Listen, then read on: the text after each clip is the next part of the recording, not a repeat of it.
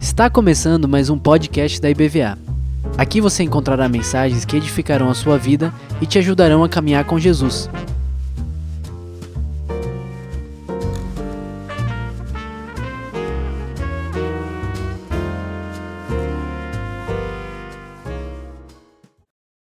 Glória a Deus. Podemos sentar, por favor. Glória a Deus. Cadê minha.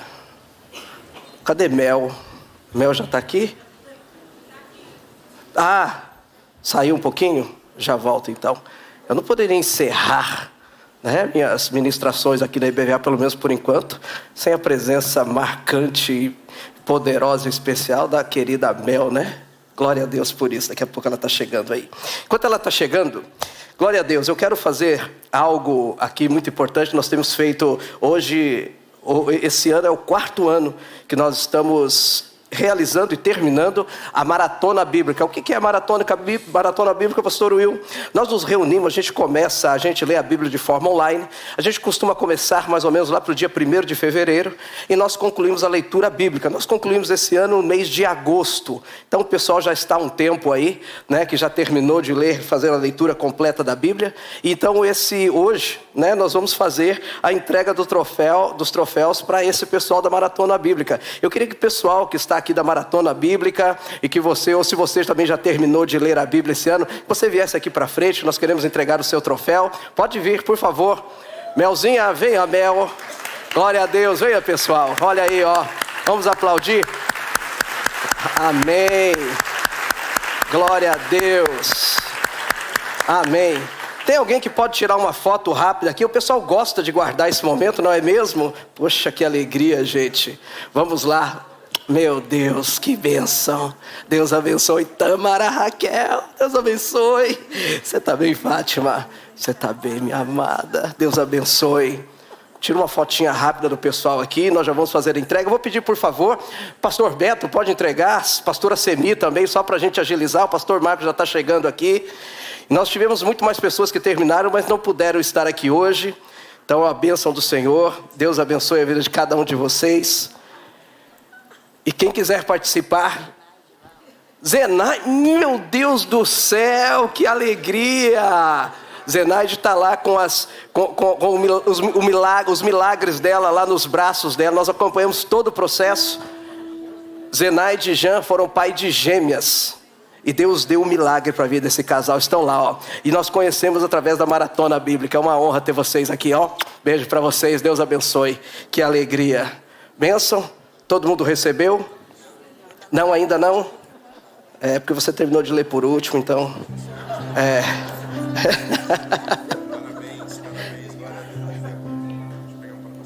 Amém. Glória a Deus. Ah, ali, ó, vou tirar a foto. Ó, Estherzinha tá ali. Olha a idade de Estherzinha, diz que já começou a segunda leitura do ano já. Vamos dar salve de palmas pro Senhor. Segunda vez. É isso aí. Glória a Deus. Também a Sara? Rapaz. Meu Deus do céu. Deus abençoe Sara. Sara. Que bênção, gente. Tirou a foto? Deu tudo certo? Então tá bom, gente. Deus abençoe a vida de vocês. E até o próximo ano, se assim Deus permitir. Deus abençoe, viu? Glória a Deus. Te amo, mana. Glória a Deus. Amém. Aleluia. Amém. Mel, obrigado, viu, Mel? Puxa, isso é uma benção na minha vida. Queridos, vamos lá. Hoje eu confesso para vocês que estava preparando a mensagem, na realidade pensando sobre o tema de hoje, aquilo que Deus tem ministrado ao meu coração. E confesso assim que que fiz bastante exercício, né, para me manter, manter firme, sem me emocionar e sem chorar. Eu acho que vai dar tudo certo. Eu sou muito emotivo, eu não escondo meus sentimentos.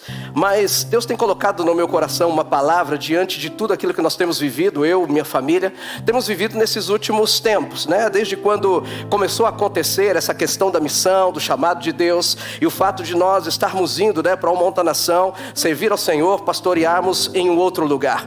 E tudo isso, na realidade, às vezes nós pensamos assim: ah, acontece do dia para a noite. Não, não, não, não, não, não.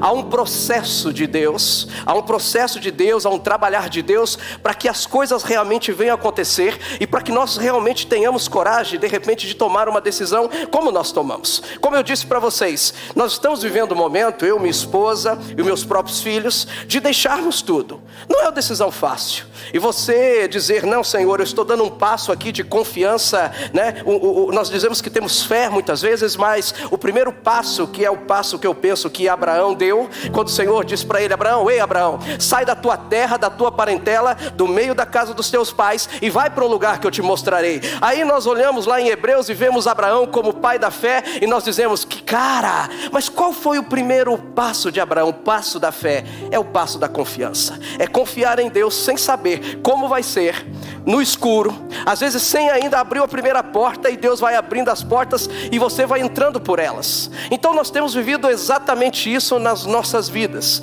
Esse essa questão de darmos o passo da confiança, que para mim essencialmente é o passo, é o primeiro passo da fé. Passo de confiar, sem saber como será, sem saber como as coisas vão acontecer. Mas Deus é Deus e ele ama isso. Deus ama isso. E nós temos vivido isso nas nossas vidas. E algumas coisas ao longo desse desse desse tempo, nós temos aprendido algumas verdades que têm influenciado diretamente o nosso futuro. Então, o tema da mensagem de hoje é verdades que influenciam em nosso futuro, que nos fez chegar até aqui, que apenas é estamos no meio, mas pensando, vislumbrando e crendo sobre tudo aquilo que ainda Deus tem por fazer e, e, e realizar nas nossas vidas. Então, para que nós possamos começar, eu gostaria que você abrisse comigo a sua Bíblia no livro de Hebreus, e depois em 1 Samuel 17, Hebreus capítulo 11. Enquanto o pessoal está abrindo, eu quero, eu quero aqui agradecer imensamente. Eu estou vendo algumas pessoas aqui que nós amamos, o tempo que nós ficamos aqui. Né? Eu estou vendo ali meu querido, meus queridos amigos Mauro, Dijane e as filhas. Que honra ter vocês aqui. Eles foram nossos vizinhos durante um bom tempo ali. Pessoas que nós nos afeiçoamos, pessoas que nós amamos. E fomos muito amados por eles. Muito demais. São pessoas especiais demais. Muito obrigado por vocês estarem aqui. Muito obrigado. Pessoas que conheço pela internet. Eu sei que muitos de vocês estão aqui, talvez eu não consiga citar o nome de todos, mas eu estou vendo aqui a família da Simone Passilva. Quatro pessoas ali estão que eu não conhecia ainda, estão aqui hoje. Gabriela Pessoa. Tem tantas outras pessoas aqui que eu não vou conseguir, eu não estou conseguindo enxergar. Mas tem tantas outras pessoas aqui que eu vi de longe. E eu quero agradecer imensamente por você estar aqui nesse momento tão especial nas nossas vidas. E eu tenho certeza que você não está aqui à toa. Não tenho, tenho certeza. Deus tem uma porção especial da palavra de Deus, um toque especial para a tua vida. Tenha certeza que você não sairá daqui da mesma forma que você entrou. Tenha certeza disso, eu tenho essa convicção no meu coração. Amém. Hebreus, capítulo 11, do versículo 32 ao 34, diz assim: E que mais direi? E que mais direi? Ele faz uma pergunta.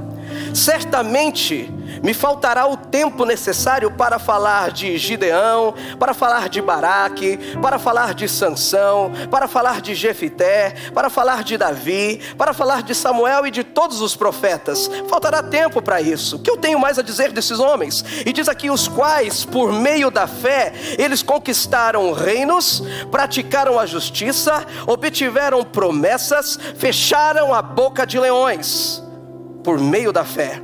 E diz aqui ainda mais: extinguiram a violência do fogo, escaparam de ser mortos à espada, e olha o que diz aqui: das suas fraquezas tiraram força, fizeram-se poderosos na guerra, puseram em fuga exércitos estrangeiros. 1 Samuel capítulo 17, do versículo 48 ao 50.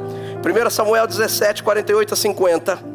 Se você quiser abrir aí também, o pessoal deve estar também colocando aqui no nosso telão. 1 Samuel 17, 48 e 50 diz assim: E aconteceu que, quando o gigante filisteu se levantou e começou a se aproximar de Davi, este se apressou e, deixando as suas fileiras, correu de encontro ao filisteu.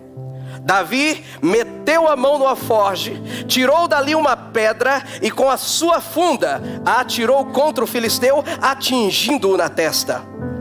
A pedra se encravou na testa e ele caiu com o rosto no chão.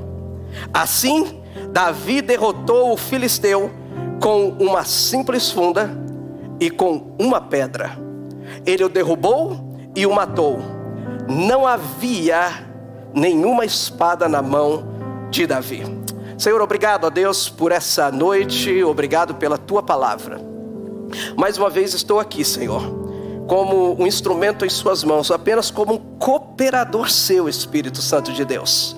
Eu peço de todo o meu coração, por favor, não permita que saia dos meus lábios nenhuma palavra que seja do meu próprio da minha própria emoção, do meu próprio entendimento humano, Senhor, mas dê a nós nessa noite, a mim, aos meus amados que aqui estão, uma palavra revelada pelo Senhor. E que o Senhor se revele na vida de cada um que aqui está. Que a unção do Espírito Santo seja sentida, absorvida aqui nessa noite, é o que eu oro e peço em nome de Jesus. E vou indo mais longe, eu peço por favor, não me permita falhar, não me permita errar. Em nome de Jesus. Amém e amém. Aleluia. Como eu estava dizendo aqui um pouco antes, nosso, nosso tempo, esse tempo que nós estamos vivendo, nós tivemos algumas palavras de Deus nos direcionando para esse tempo de estarmos indo, indo embora, servindo a Deus uma outra nação. E tudo começou com uma palavra, como eu disse, um pastor dizendo: comece a se preparar, comece a se preparar, porque Deus vai, comece a se preparar no inglês que Deus vai te usar fora das nações. E logo em seguida teve uma irmã que me encontrou um dia numa vigília aqui na igreja. Eu não conhecia ela, foi a primeira vez que eu a vi. Ela me chamou ali de lado, isso foi começo de 2019. Ela me disse assim: Pastor, permita-me, permita compartilhar uma visão que eu tive com o Senhor. Eu falei: Claro, puxa vida, claro. Ela disse assim: Pastor, eu via claramente na visão o Senhor vendendo a sua casa, que é a casa onde eu morava do lado de, de, de Mauro e de Jane. Ela falou assim: Eu vejo o Senhor claramente vendendo a sua casa. Eu vi o Senhor se desfazendo de tudo aquilo que o Senhor tinha. Eu via você e a sua esposa, ela foi bem específica. Eu via você e sua esposa saindo, indo embora do país apenas com malas, passaporte e documentos desburocratizados que Deus tinha desburocratizado. Eu falei, meu Deus do céu. Eu falei, Senhor, tá certo, vamos continuar caminhando. Aí aconteceu isso tudo na vigília. Depois de uma vigília, Aí eu estava aqui, pastor Marcos estava ali, aí um dia eu passando aqui, ele me agarra pelo braço e ele me diz assim: "Se prepare que você vai ministrar nos Estados Unidos". Aí eu falei: "Meu Deus, tem alguma coisa acontecendo aí mesmo. Agora é sério". O pastor falou, o pastor Marcos falou, meu pastor, pastor Calerrique também na mesma vigília me encontra e fala assim, mostra a igreja, e fala assim: "Você está pensando que o seu ministério está restrito a esse lugar?" Não, você vai para as nações. E ele disse assim: se precisar de ajuda, eu estou disposto a te ajudar no inglês. Voltando àquela primeira palavra. E nós começamos a entender o mover de Deus nas nossas vidas em relação a isso. Chegou em 2019, final de 2019, eu lendo a palavra de Deus e, e lendo sobre a vida daqueles que anseiam pelo episcopado. Fala-se lá de uma vida que nós devemos ter uma vida mais simples e Deus começou a, a, a, colocar no meu coração, dizendo assim: venda a casa. Eu quero que você diminua os seus custos. Eu quero que você comece a enxugar a tua vida de uma forma geral. E eu falei com Rosângela, Rosângela falou: amor, Deus está nos pedindo isso, vamos vender. Ela falou: bora, vamos vender. Enfim, nós colocamos a casa à venda, colocamos uma placa lá, e com quatro dias que aquela placa estava lá, teve um cara que ligou, e com quatro dias de anunciada depois, concluiu-se a venda da casa. Deus movendo. E com isso nós mudamos de um lugar para o outro e nós chegamos a um momento que nós não temos nada mesmo. É, não temos nada mesmo, a não ser umas malas lá, uma geladeira, né, e um micro-ondas que deixar para os meninos e as coisinhas básicas lá. Mas Deus nos tirou, Ele, Ele nos pediu absolutamente tudo, dizendo: enxugue tudo, enxugue tudo, porque você vai depender de mim. E nós começamos esse processo. Foi até quando nós fomos para os Estados Unidos, que o pastor Marcos um dia também nos chamou aqui, falou que nós iríamos liderar a missão juntamente com o pastor Heraldo. E nós fomos para lá. E quando nós chegamos na igreja para a qual nós estamos indo, uma igreja totalmente necessitada, totalmente diferente daquilo que nós vemos aqui na IBVA, a estrutura que nós temos, tudo, tudo isso que nós temos, não existe absolutamente nada lá. Nada. Só que Deus começou a ministrar no nosso coração e houve aquela interação, sabe, do pessoal de lá conosco e a gente com o pessoal e eu olhando tudo aquilo e eles pedindo, pastor, pastor, por favor, comece a pensar, vocês voltarem aqui para nos ajudar também. Diogo está aqui e sabe as dificuldades, pastor, por favor, veja isso, veja isso, veja isso. E eles começaram a orar o tempo que nós estávamos lá. E nós nos colocamos à disposição do Senhor e dizemos: Senhor, se é da tua vontade, que o Senhor nos conduza em todo esse projeto, desse propósito. Eu sei que às vezes nós olhamos e pensamos nos Estados Unidos, para onde nós estamos indo. Eu nunca pensei na minha vida que eu iria para lá, nunca, de todo meu coração. Isso aconteceu, Deus, Deus nos, nos orientou. Às vezes nós pensamos assim, ah, vai para os Estados Unidos porque o sonho do, do, do, do, do latino, às vezes do, do, do, é do latino de uma forma geral, às vezes é viver isso nos Estados Unidos. Mas é muito bom se nós estivéssemos indo para um lugar, para uma igreja, porque nós temos uma noção de igreja, aquelas mega igreja, e nós vemos todo mundo bem sucedido, bem remunerado e tudo mais. Mas Deus não quis isso para mim e para minha esposa. Nós estamos indo para um lugar que não tem estrutura, não tem nada, que sequer tem condições de nos mantermos.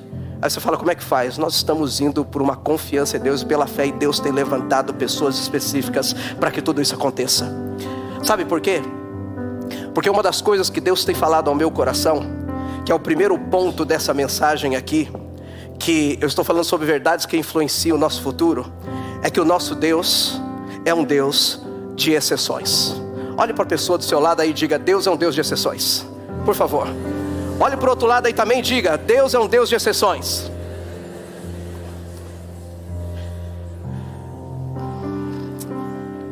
Quando nós falamos de exceções, esse princípio da exceção fala ou determina que aquilo que acontece com outros não necessariamente vai acontecer comigo. Preste atenção nisso.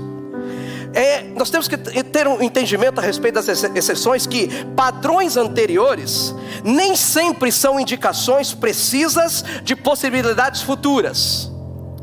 Vou repetir de novo. O princípio da exceção fala ou determina que aquilo que acontece com os outros não necessariamente vai acontecer comigo, e que padrões anteriores nem sempre são indicações precisas de possibilidades futuras. Tem muita gente que não confia ou não vive algo especial na vida, sabe por quê? Porque nós estamos de olho nas estatísticas, nos prognósticos e nós olhamos o passado, o que o estudo diz, o que o sistema diz.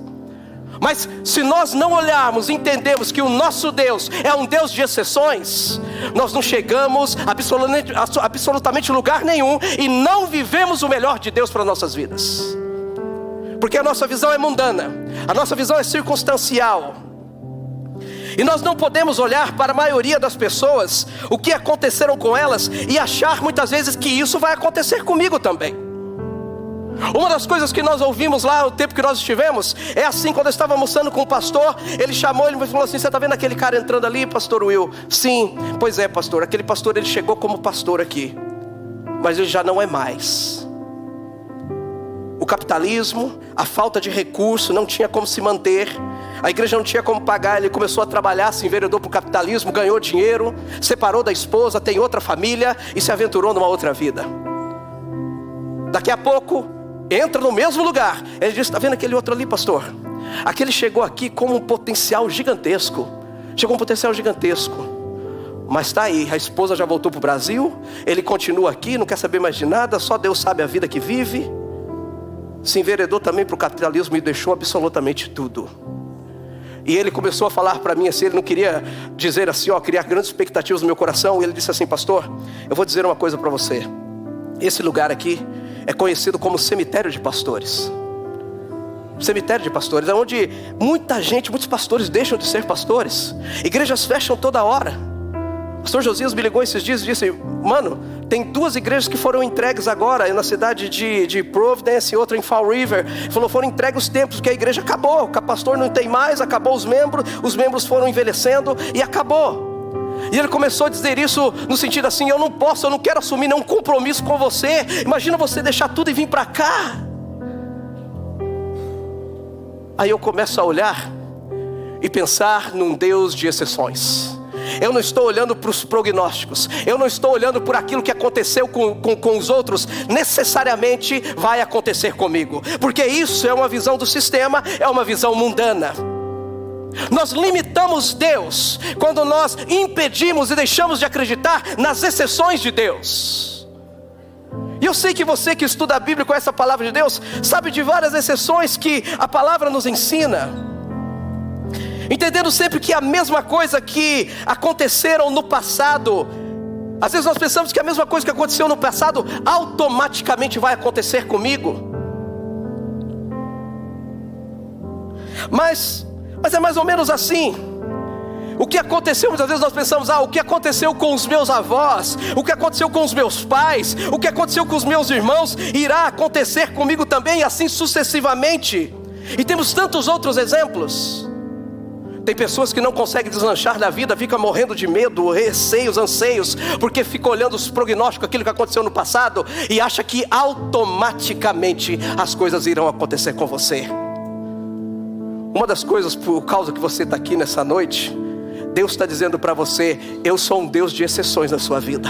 Aquilo que o teu pai viveu, o que o teu avô viveu, aquilo que aconteceu com o teu pai, com a tua mãe, não sei, com os teus irmãos, não vai acontecer com você porque Deus é um Deus de exceções.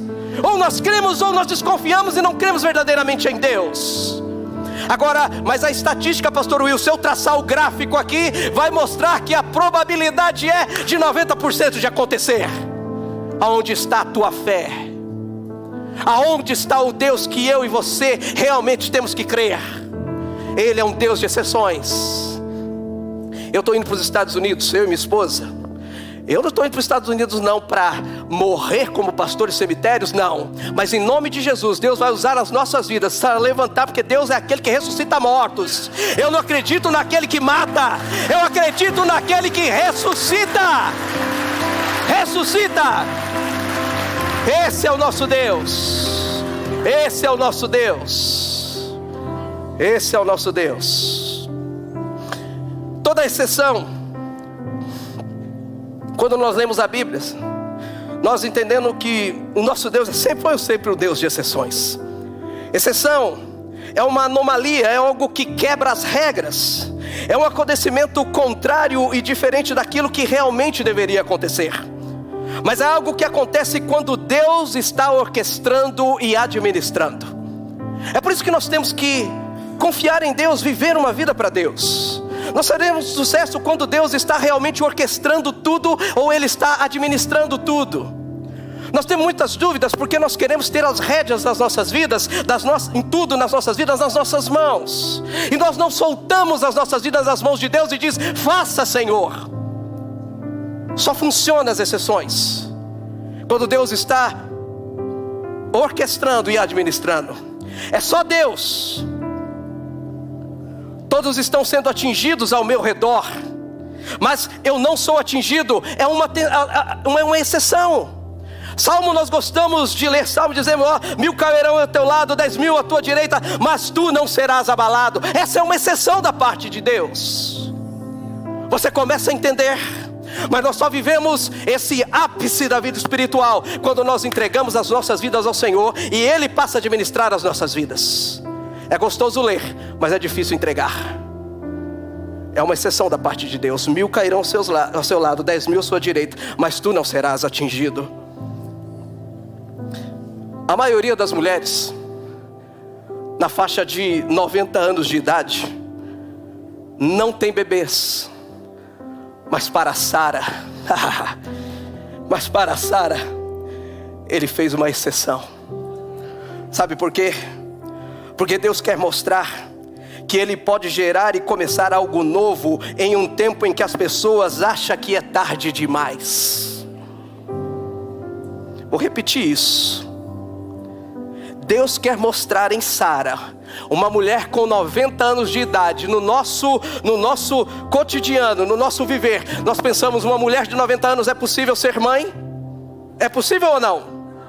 Ok, E diz que naquele tempo, fala assim: ah, mas eles viviam mais tempo, mas era a mesma coisa, porque quando o anjo chegou e disse para Abraão: oh, Abraão, seguinte, você vai ter um filho, daqui um ano eu vou voltar aqui. Sabe o que aconteceu? Sara, dentro lá da barraca, lá, ela pegou e começou a rir. E por quê?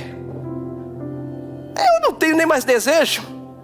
Meu marido está beirando sem nem funciona mais. Você está me entendendo?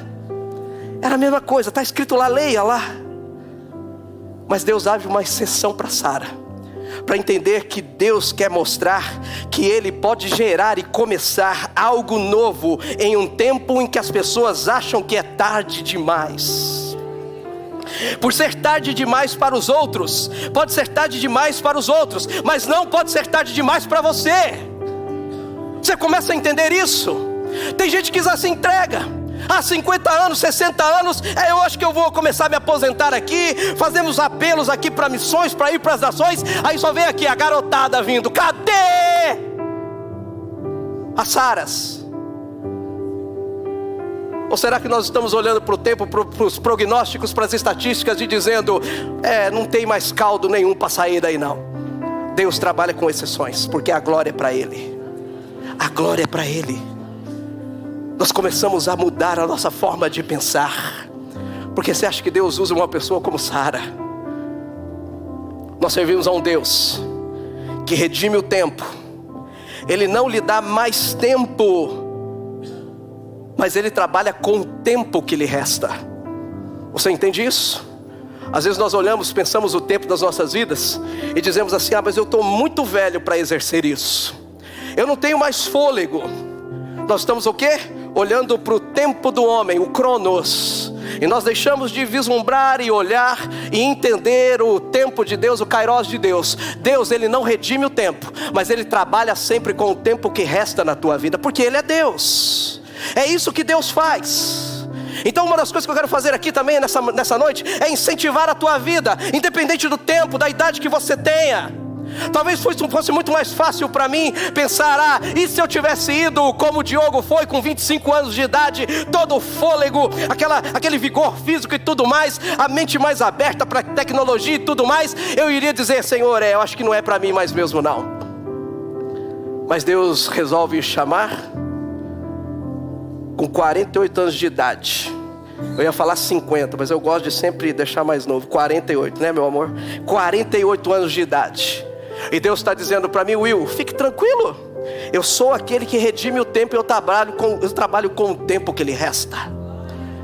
Quando eu estava pensando sobre isso, eu fiquei pensando em Juscelino Kubitschek, quando ele, ele resolveu construir Brasília e ele colocou um plano de metas lá que ele disse assim: o Brasil vai crescer 50 anos em 5. Eu fiquei pensando, rapaz, eita, esse homem eu acho que ele devia ler alguma coisa da palavra de Deus, porque Deus faz exatamente isso.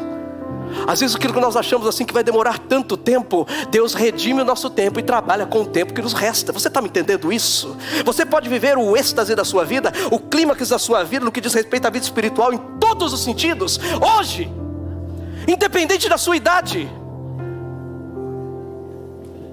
Deus ele não é igual a cada um de nós. Deus ele é Deus. E ele faz exatamente do jeito que ele quer, da forma que ele quer. Esse é o nosso Deus. Deus, Ele é um Deus de exceções. Não é normal, talvez você possa pensar, não é normal, né? Três homens entrar numa fornalha e sair de lá sem queimado nenhum. Sadraque, Mesaque e Abednego. Deus é um Deus de exceções. Não é normal nos nossos olhos um jovem entrar na cova dos leões e sair de lá intacto e com vida. Sabe por quê? Porque Deus é um Deus de exceções. A Bíblia está cheia dessas histórias. No nosso cotidiano, quem tem pássaros em casa sabe que você alimenta os pássaros na gaiola, mas na exceção de Deus, são os pássaros que te alimentam, é assim que ele fez com Elias. Você começa a perceber a loucura, a loucura do, da palavra de Deus, como Deus faz nas nossas vidas. Deus é um Deus de exceções na sua vida. Por que, que Deus faz isso? Para mostrar que se Deus precisar mudar as ordens das, das coisas, para lhe abençoar, Ele vai fazer exatamente isso. Ele vai mudar as ordens das coisas, daquilo que nós cremos, nós acreditamos, para abençoar a tua vida exclusivamente. Deus faz isso. Tem gente que se menospreza. Mas se Deus quiser mudar, Ele muda absolutamente tudo. Ele muda a ordem de tudo. Ele muda, muda a ordem de tudo. Ele para o sol, como Josué orou, para que a guerra tivesse continuidade e tivesse vitória. É assim que Deus faz, por causa de você. De você. Porque Ele ama. Volto a dizer: isso é para aqueles que entregam a sua vida ao Senhor e diz: Senhor, está nas suas mãos, administra e orquestra. É assim que funciona. Olhe para o teu irmão ao teu lado e diz: Deus é um Deus de exceções. E pergunta para ele: Você crê nisso? Deus faz do impossível um possível nas nossas vidas. Talvez quando você ou, ou, ou, ouça falar de um homem andando na via, via dolorosa, sendo açoitado, cuspido, coroa de espinho, uma outra pessoa ajudando ele a carregar a cruz, ele chegando no lugar chama Calvário, ele é crucificado, ele é perfurado, ele é morto, é colocado numa tumba que nem dele era emprestada, e fica lá dois dias, e no terceiro dia, ele ressuscita. Sabe por quê? Porque Deus é um Deus de exceções. Deus ele inverte, ele inverte as coisas como funcionam. E se Deus fez isso com Sadraque, Mesaque e Abednego, se Deus fez isso com Sara, se Deus fez isso com Daniel, se Deus fez isso com Elias, se Deus fez isso com Jesus, que é o primeiro de nós, Ele fará com você. Em nome de Jesus. Amém? Recebeu essa daí? Recebeu?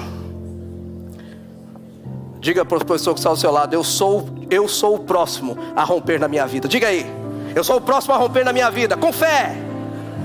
Em nome de Jesus. Eu sei que talvez muita gente tenha dito para você: ó, oh, você não vai dar certo não.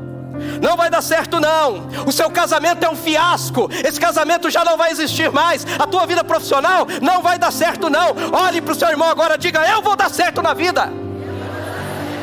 Eu sirvo um Deus de exceções. Esse é o nosso Deus. Esse é o nosso Deus. Chega, cale-se essas vozes na sua, na sua mente, agora no teu coração, em nome de Jesus. Sabe o que aconteceu conosco nesse processo todo? já tinha tudo caminhado, a documentação nos Estados Unidos, a, a, a documentação de autorização de trabalho, estava tudo certo. O mais difícil era essa autorização dos Estados Unidos. Foi liberado a minha e da Rosângela. Tudo certo. E só nós olhando e dizendo: Senhor, o Senhor está fazendo tudo perfeito. Olha que maravilha, o Senhor abrindo as portas, nós estamos entrando por elas. Mas chegou o dia de nós irmos para a entrevista do nosso visto, que precisava ir aqui no Brasil apresentar o documento embora já estivesse todo o processo lá, e eles aprovarem o nosso visto. Mas o mais difícil já estava tudo acontecendo. Nós chegamos lá em Recife, fomos, fomos para a entrevista, e eu não vou negar para vocês não, com essa confiança toda, com essa confiança toda, eu cheguei na fila do visto, tinha um bocado de gente. Pensa num homem que parecia um peitinho de pombo estufado. Falei, tá tudo certo está tudo certo, não tem como dar errado isso não. Deus já fez tudo. Deus já fez tudo, aquilo que era improvável, impossível, Deus já fez. O que pode dar errado aqui? E entrei nessa confiança humana. Chegamos no, no guichê. O cara perguntou para mim: O que, que você faz? Falei: Eu sou pastor. Aí ele começou a fazer uma outra pergunta e começou a fazer umas caras de sarcasmo e ironia. Fez umas quatro perguntas para nós não abriu nem o meu documento de autorização, que embora tivesse na tela dele também, eu acho, mas ele nem abriu que estava junto com o passaporte que eles anexaram juntos. Não abriu nada. E sugeriu algo que não era realidade, longe disso, colocou palavras na nossa boca. Ele pegou e devolveu os passaportes e falou assim: nesse momento gera dúvidas para os Estados Unidos, vistos negados. E você não tem o que falar eu e Rosane ficamos olhando para o outro. E para piorar a situação, nós fomos de carro, entrei dentro do carro e rodamos 10 quilômetros, 10, 10 mil quilômetros, 10 horas, desculpa, 10 horas nessa amargura no coração. E perguntando, Senhor, o que é que está acontecendo? Deus, Deus, Deus, Deus, Deus, Deus, Deus, Deus. E agora, Senhor, eu não sei o que fazer. Fiquei totalmente perdido, quebrou minhas pernas. E quando eu falei com o pessoal lá nos Estados Unidos que me ligaram, perguntou como é que tinha sido. Aí ele falou: Nós vamos vou falar com o advogado para saber como é que nós temos que fazer. Aí o advogado disse: Olha, o ideal é esperar um tempo agora para recorrer. E outra coisa, ele vai ter que recorrer no mesmo lugar onde ele foi negado. Eu falei: Eu não quero mais para aquele lugar, não. Nossa, não quero ir para lá, não. Não, não, não, não, não, não, não, não, não, não. E, e disseram isso. E depois nós fomos consultar algumas pessoas que entendiam. Disseram assim para nós: Tem que esperar pelo menos agora seis meses para recorrer novamente para tentar. Uma vez negado, um visto desse é muito complicado. Mas eu e Rosângela, nós estávamos no nosso coração que nós tínhamos que remarcar e marcar para irmos para Brasília. Enfim, eu, eu comecei a orar ao Senhor e Deus começou a falar no meu coração assim: Will, você chegou muito confiante lá. Não que estão confiar em mim, mas você estava confiante em você. Você chegou até com um tom de meio de superioridade. Você não dobrou seus joelhos, olhou. Nesse processo todo foi eu que lhe abençoei. Ele falou assim: Eu quero te ensinar, quero ensinar vocês um outro princípio agora. Que é assim que você vai vencer a partir de agora, inclusive na missão para a qual eu estou te enviando. E ele falou: Eu quero que agora você comece, agora, um tempo de consagração, de jejum, jejum, jejum, jejum e oração. Neemias 1,4. Neemias se sentiu chamado para a missão de reconstrução dos muros.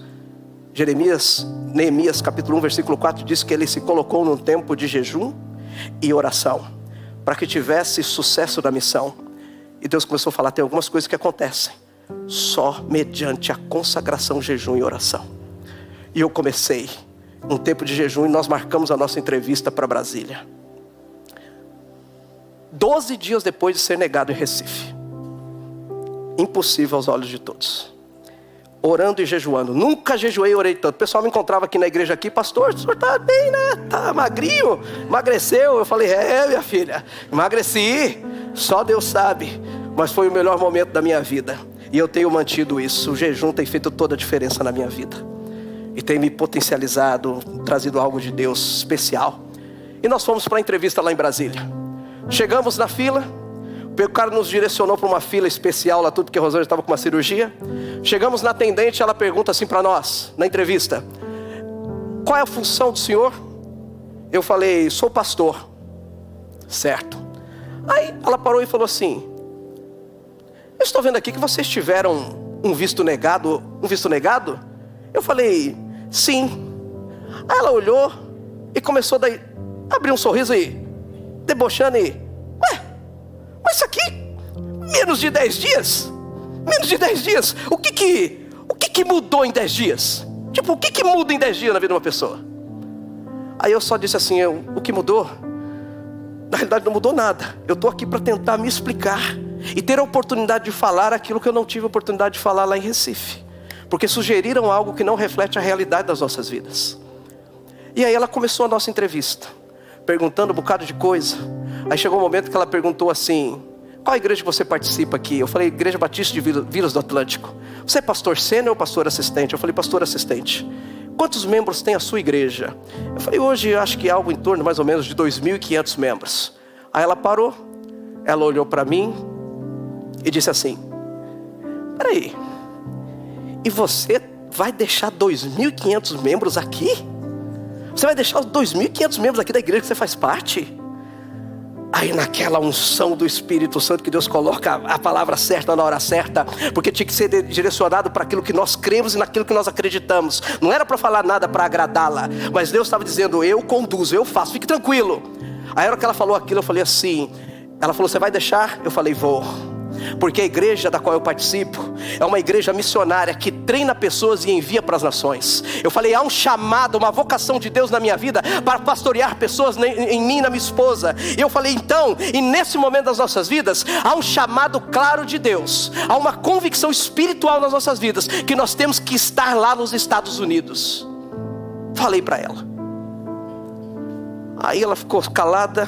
Aí ela olhou: quanto tempo de consagração você tem? Eu falei: há cinco anos de consagração.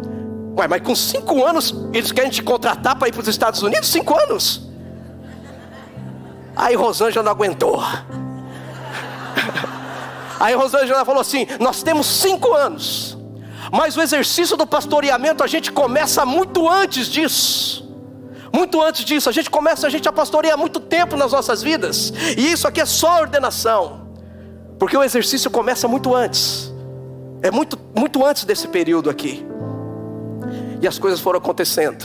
Ela perguntando, todo mundo ficava cinco minutos, nós ficamos 25 minutos. Ele pesquisou o site da igreja, fez de tudo, chamou um cara lá de dentro, eles começaram a conversar em inglês, aquele negócio todo, e balançando a cabeça, e ela bufando, e aquilo no nosso coração. Eu falei, meu Deus, meu Deus, não envergonhe o teu filho mais uma vez, não envergonha, não envergonha, não envergonha.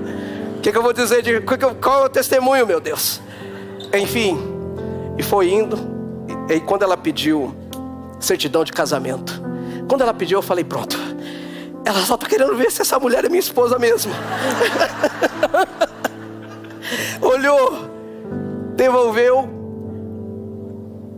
E aí daí ela, ela, senhora, por favor, os quatro dedos da mão esquerda no leitor. Eu falei, meu Deus, meu Deus, já foi. Senhor, por favor, os quatro dedos da mão esquerda, direita, vistos aprovados. Próximo, por favor.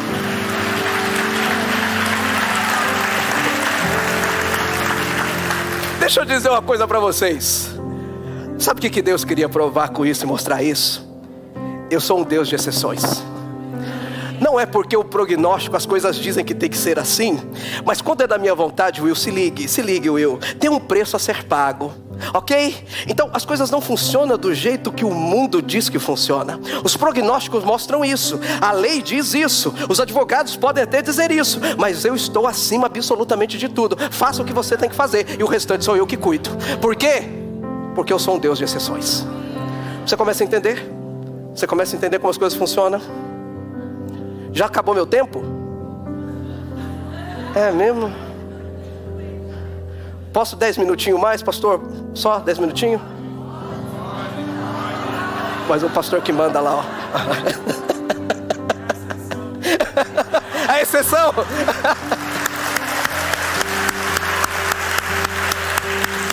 Amém. Aleluia. Uma segunda verdade aqui que influencia em nosso futuro é a verdade da identidade. 1 Samuel 17, 48, eu vou ler aqui, ó. A questão da nossa identidade. 1 Samuel 17, 42 diz assim: E aconteceu que quando o gigante filisteu se levantou e começou a se aproximar de Davi, este se apressou e, deixando as suas fileiras, correu de encontro aos filisteus. Você pode perguntar: Isso aqui é a história de Davi e Golias. O menininho que gerou a funda, bateu na testa do gigante a pedra e o gigante caiu. Todo mundo sabe essa história. Quem era Davi? Pequeno, sem armamento, sem aparência, mas a forma que ele se via, que ele via a si mesmo, era determinante. Você já parou para pensar em algum momento como você se vê? Você, você já parou para pensar como você se vê? Nós entendemos que, que, como Davi, nós temos que ter uma verdade sobre a nossa identidade, quem verdadeiramente nós somos. Muitas coisas deixam acontecer nas nossas vidas porque a forma que nós nos enxergamos é extremamente prejudicial e nós não nos vemos capacitados, é, capacitados para exercer a missão ou fazer alguma coisa que Deus nos pede para fazer. Tem pessoas que são frustradas na vida até hoje porque têm uma visão errônea, ilimitada e míope sobre si mesmo. Quando Davi, a diferença de Davi dos outros é o que? Porque diz que lá o gigante estava lá, o problema era o mesmo, a guerra era a mesma, era um gigante filisteu que se levantava todos os dias e, e ameaçava o exército de Deus. Mas diz que o exército, o, o exército de Saul, diz que ele recuava, ele não ia para a guerra. Agora chega um homem, Davi, Ele chega e ele olha aquela situação e diz que ele se coloca, como diz o texto, ele se coloca à frente de batalha. Ele levantou e diz que se apressou e deixando as fileiras, deixando aquilo que todo mundo se via, a forma errônea que se vê, ele partiu e ele correu de encontro ao filisteu. Sabe por quê? Porque ele tinha uma identidade muito bem definida de quem ele era e quem era Deus na vida dele. Ele chega para o gigante e enxerga aquilo que ninguém enxergou. Ele olha quando vê aquele gigante, ele diz assim: Ei, quem é esse incircunciso? Sabe o que ele estava dizendo? Quem é esse que não tem a marca da aliança? Eu tenho a marca da aliança, então ele pode ser maior. Então há uma bênção sobre a minha vida que não existe na vida dele. Então, se Deus está comigo, não está com ele, porque eu tenho a marca dessa promessa de Cristo na minha vida, de Deus na minha vida, que era a circuncisão. Às vezes nós olhamos para nós mesmos e não temos, não somos aguerridos e temos uma identidade muito bem fortalecida. E nós somos como a maioria dos, dos que pertenceu ao exército de Israel, ao exército de Saul. Davi ele sabia quem ele era. A Bíblia diz sobre você que eu e você somos uma nova criatura, somos criados para as boas obras, somos herdeiros de Deus, corredeiro com Cristo Jesus, somos embaixadores de Cristo, somos povo escolhido. Dizer, a palavra de Deus diz que nós somos cabeça e não cauda, que nós somos a luz do mundo, que nós somos credor e não devedor, que nós somos mais que vencedores. Talvez haja uma pergunta: se eu sou tudo isso, por que Deus então faz questão de me lembrar quem eu sou todos os dias? Se eu já sou, então eu não seria automaticamente tudo aquilo que eu deveria ser. Porque Deus faz questão de nos fazer lembrar que eu e você não somos pessoas normais. É por isso que você não tem esse sentimento todos os dias de achar que eu posso, eu faço. Não, não, não, não, não. Sabe por quê? Porque você não é uma pessoa normal. É porque ele sabe que naturalmente e de uma forma consistente nós nos comportamos pela forma que nós nos vemos. Provérbios 23, 7 diz assim: Como o homem pensa em seu coração, assim ele é. Como o homem pensa em seu coração, assim ele é. A forma que você pensa sobre você mesmo vai determinar exatamente quem você é. Ou nós somos como o exército de Saul, ou nós somos como Davi. Deus quer substituir a imagem mental de quem você pensa que você é, pela imagem que ele tem absolutamente de você. Você começa a entender isso. O quão longe você vai e o quanto você cresce, não é apenas baseado no conceito de quem Deus é. Preste atenção nisso. O quão longe você vai e o quanto você cresce, não é apenas baseado no conceito de quem Deus é eu tenho certeza, se eu pedir para levantar as mãos aqui, você acredita em Deus? Acredito, pastor Will. Você crê que Deus pode fazer milagres? Acredito, pastor Will. Deus pode fazer todo mundo. Mas o quanto você vai, o quão longe, está relacionado ao quanto você acredita e enxerga você mesmo. E quem é Deus em você? Tem pessoas que não conseguem ir deslanchar, acreditar e crer, e deixam de viver o melhor de Deus nas suas vidas, porque não se enxergam realmente a forma que Deus tem te criado, te formado, aquilo que Ele tem feito na sua vida, o potencial de Deus que há em você. Números 13 fala que o povo de Israel, eles não entraram na terra, na terra prometida, eles foram, eles foram como espias na terra prometida. E diz que lá eles chegaram, e diz que voltaram lá os espias, e dez daqueles doze espias disseram assim: Olha, a terra é tudo aquilo que nós sonhamos. Terra maravilhosa, Moisés. Meu Deus, Moisés. Era Moisés mesmo, né? Era Moisés? Era Josué? Estou confundindo aqui? Moisés. Chegaram lá e disseram: Olha, a terra é tudo aquilo que nós sonhamos. Meu Deus. Olha os cachos de uva. Olha o tamanho, Moisés. Três homens para carregar esse negócio. Tudo, tudo dá. Terra é frutífera, produtiva, tudo, tudo, tudo, tudo maravilhoso. Aí eles disseram assim: Mas existem gigantes naquela terra. Gigantes. Aí você pode falar: gigantes todo mundo tem que enfrentar todos os dias. Agora a concepção que você tem de você mesmo muda tudo. Eles olharam, Números capítulo 13, ele diz assim: Mas nós, Moisés, nós somos como gafanhotos perante eles só. Tem muita gente que tem visão sobre si mesmo que você se acha um pequeno gafanhoto, um nada diante do problema e da solução e da missão da sua vida. O problema não era o gigante, o problema não era avançar, receber a terra, o problema era a visão que eles tinham deles mesmos, eles se viam como apenas gafanhotos. Tem muita gente que tem mentalidade de gafanhoto e não vai para lugar nenhum, não dá passo de fé, não arrisca, não vai crendo no Senhor Jesus por conta da forma que você pensa sobre você mesmo. É isso que aconteceu com esse povo. 40 anos no deserto também. Mentalidade de gafanhoto, fica rodando no deserto, mentalidade de gafanhoto. Aí passa toda uma geração. Deus fala: Eu vou levantar, vou matar todo esse povo aqui, vou levantar uma nova geração. Uma geração que pensa diferente. O tempo passa, as coisas vão acontecendo, vamos continuando frustrados. Parece que não saímos do deserto nunca, uma vida de dificuldade. Sabe por quê? Porque a tua mentalidade é uma mentalidade de gafanhoto. O gigante vai estar ali naquela porta para fora ali para você enfrentar. Agora como é que você vai dizer? Vai olhar como Josué e Caleb? Vai dizer, vamos, eia, vamos! Ou vai olhar como os doze e dizer, nós somos gafanhotos. A sua identidade faz parte de verdades que influenciam o seu futuro. Eu tinha mais duas aqui, mas não vai dar tempo. E eu vou encerrar. O pessoal já está aqui. Sobre a verdade que diz respeito à lamentação nas nossas vidas.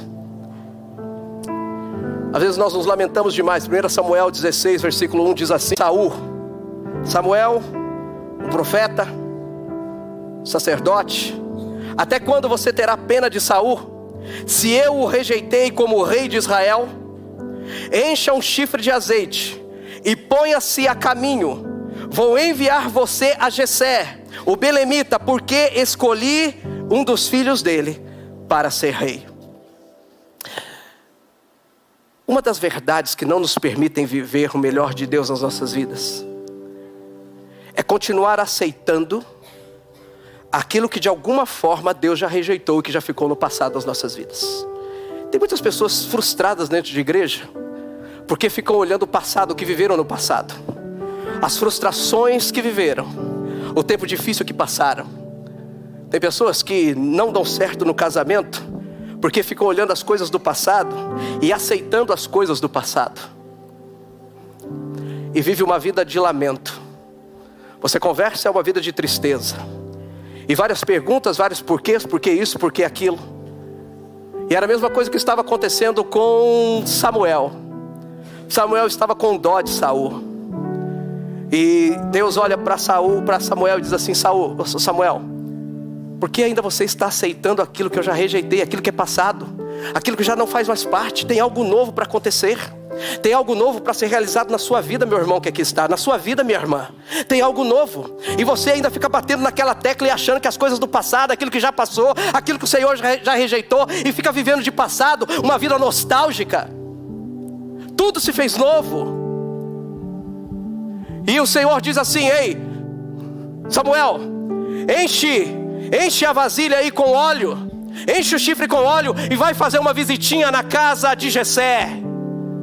Porque lá na casa de Jessé, eu vou ensinar alguns princípios para a tua vida. A primeira coisa que ele chega, quando chegam os filhos de Jessé, ele não tem a visão que Deus é um Deus de exceções. Chega lá o filho, Samar, Samar, Samar, Samar.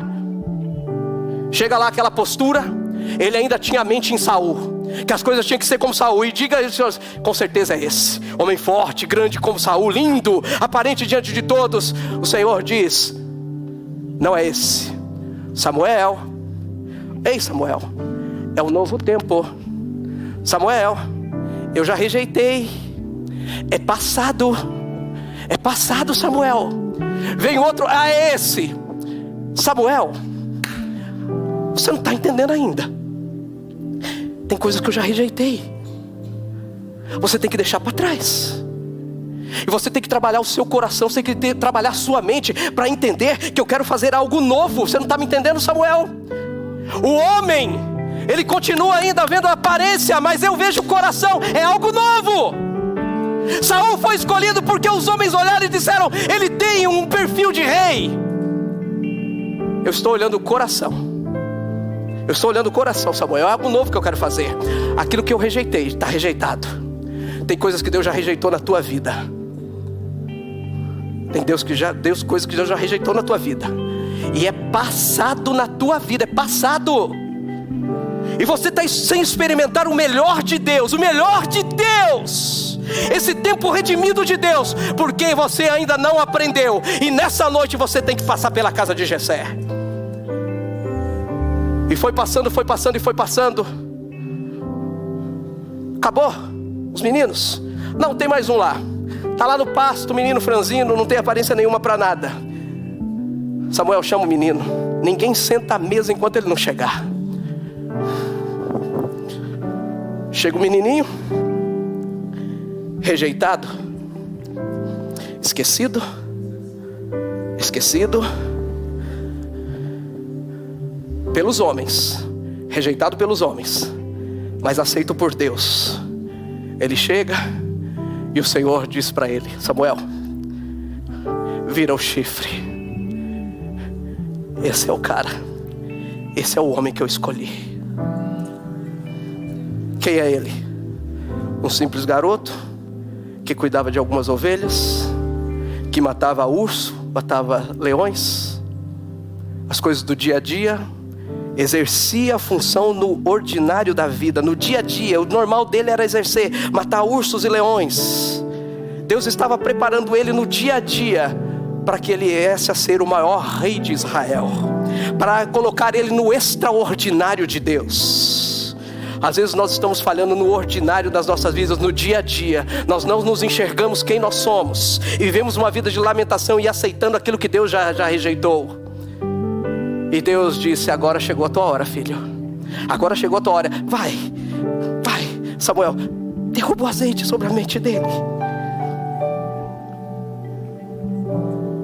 Muitas vezes, nós sempre que temos que deixar algumas coisas para nós entendermos o projeto de Deus nas nossas vidas sempre teremos que deixar algumas coisas.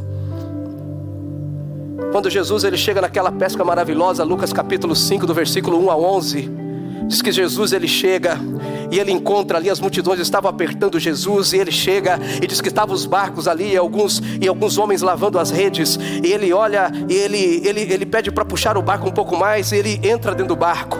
Estava sendo apertado pelas multidões e ele começa a pregar para as multidões. E aqueles três homens ali, Pedro, João, Tiago, tendo talvez um dia horrível na vida deles. Não tinha pescado nada, diz que estavam lavando as redes, que foi um dia horrível, não pescou nada, tudo errado. A empresa, ó, se não pescar hoje vai falir o negócio, vai desandar o negócio. E eles não conseguiram nada. Jesus entra no barco, começa a pregar, prega para as multidões, e de repente Jesus diz assim para eles: Coloca o barco de novo na água. Vai no lugar mais fundo e lança as redes novamente. Aí diz que eles olham e falam: Senhor, mas, mas nós já fizemos isso. Eu faço isso a minha vida inteira. Aprendi com meu avô, com meu pai e tudo mais. Eu sei exatamente como é que é, Senhor. Eu sei como é que é. Eu vou voltar para lá, nós já tentamos, fizemos o máximo. O Senhor está falando com pessoas profissionais aqui que sabem lidar com a vida. Quantos de nós achamos que sabemos lidar com a vida? Ele diz: volte para o mar, vai para o lugar mais profundo. E eles dizem assim: Senhor, em obediência à tua palavra nós iremos. E diz que eles foram ao mar, e diz que eles jogaram as redes. Quando eles jogaram, Diz que eles começaram a puxar as redes. E diz que veio tanto peixe, tanto peixe, tanto peixe, como nunca eles tinham pescado na vida deles, a ponto deles terem que chamar outros pescadores para ajudar eles tirarem as redes, pegar, pegar os peixes e todo mundo ali, imagina a alegria deles. Eles falando: Meu Deus, a nossa empresa está salva, as coisas estão acontecendo, que abundância, meu Deus, nunca aconteceu isso nas nossas vidas. É agora que nós vamos decolar, tá tudo dando certo. E diz que eles puxam as redes. Quando eles trazem aquilo, Jesus olha para eles e diz assim: Agora larga tudo e me segue. Jesus nunca chama ninguém quando não tem nada a deixar para trás. Nós queremos ser seguidores de Jesus, deixarmos uma vida de lamentação e viver o ápice da vida com Cristo, o melhor das nossas vidas, o tempo que nos resta. Jesus O Espírito Santo de Deus está dizendo para você nessa noite: é tempo de você deixar algo para trás. Talvez seja as tradições da sua vida, tradições religiosas, aquilo que você aprendeu. Talvez seja ainda algum vício que você tem que diz: ah, isso não é, ainda não é. É tempo de deixar algo. Só são bem-sucedidos aqueles que aprendem a deixar algo. Seria muito fácil para Jesus, ou melhor para ele, se Jesus falasse assim: Ah, não deu certo a pesca, tá aí, frustrados, vai quebrar mesmo, vem, segue-me. Mas Jesus permitiu que eles vivessem o êxito da vida dele, o ápice da vida deles. E disse assim: agora, por amor a mim, vocês vão ter que deixar alguma coisa. Vocês vão ter que deixar por amor a mim. Por isso, agora que deu tudo certo, agora vocês entenderam quem eu sou, não entendeu? Larga tudo e me segue. Quando nós tomamos uma atitude dessa nas nossas vidas, de dizer, Senhor, eu estou largando tudo, estou largando tudo, sem medo de ser feliz. Eu estou entendendo que o Senhor está dizendo, larga tudo. Como ela disse, os 2.500 membros da igreja que você ama, o lugar onde você vive, o clima maravilhoso, tudo, tudo, tudo, tudo, trabalho, tudo. E Ele está fazendo isso na minha vida, nos melhores momentos da minha vida profissional e tudo mais. Mas ele disse: larga tudo e segue-me. Nós temos que aprender a deixar e rejeitar aquilo que Deus já rejeitou nas nossas vidas. Só assim nós viveremos as exceções de Deus. Teremos uma identidade muito bem definida de quem somos em Deus. E deixaremos essa vida de lamento de lado, entendendo que, que nem aquilo que os prognósticos, as estatísticas não dizem respeito sobre a tua vida. Deus muda tudo. E Deus quer fazer algo na sua vida nessa noite, em nome de Jesus. Amém? Vamos cantar a música aí?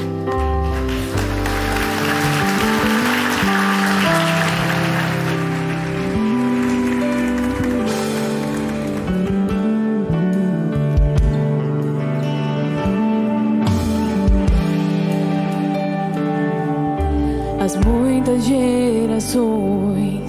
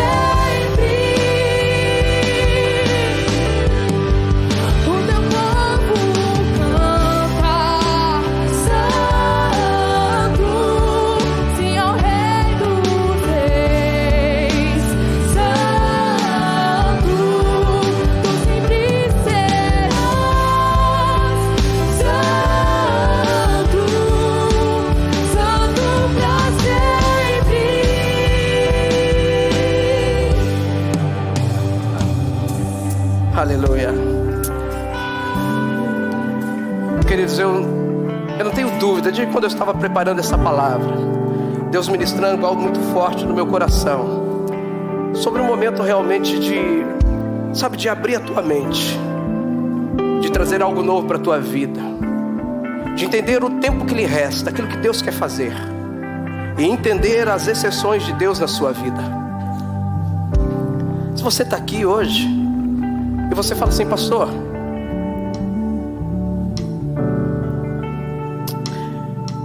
eu ainda não entreguei as rédeas da minha vida nas mãos de Deus. Eu gostaria de fazer isso, eu gostaria de ser conduzido por Deus. Até aqui, eu já tentei tudo do meu jeito, tudo do meu jeito. E ainda falta algo no meu interior, há um vazio que eu não consigo preencher, algumas preocupações com todas as coisas. Deus está dizendo para você nessa noite: é dia de entrega. Ele quer mudar a tua vida, ele quer assumir, ele quer, ele quer assumir o controle, a instrumentalidade na sua vida. Ele quer tomar essa responsabilidade para Ele.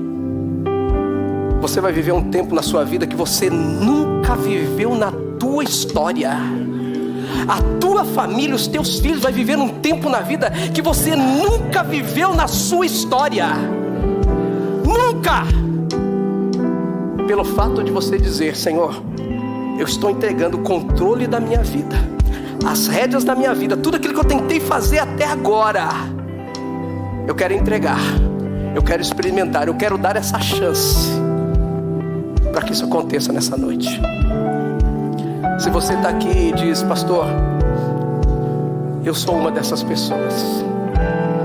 Eu queria que aí onde você está mesmo, você pudesse só levantar uma das suas mãos e dizer, pastor, eu, eu, eu preciso. Por favor, amém. Amém. Aleluia. Mais alguém? Aleluia. Amém, amém, amém. Glória a Deus. Aleluia, aleluia, aleluia. Glória a Deus. Mais alguém? Mais alguém aí? Você pode levantar uma das suas mãos. É um novo tempo para sua vida. É um novo tempo para sua vida. Em nome de Jesus. Amém? O Senhor está assumindo as rédeas.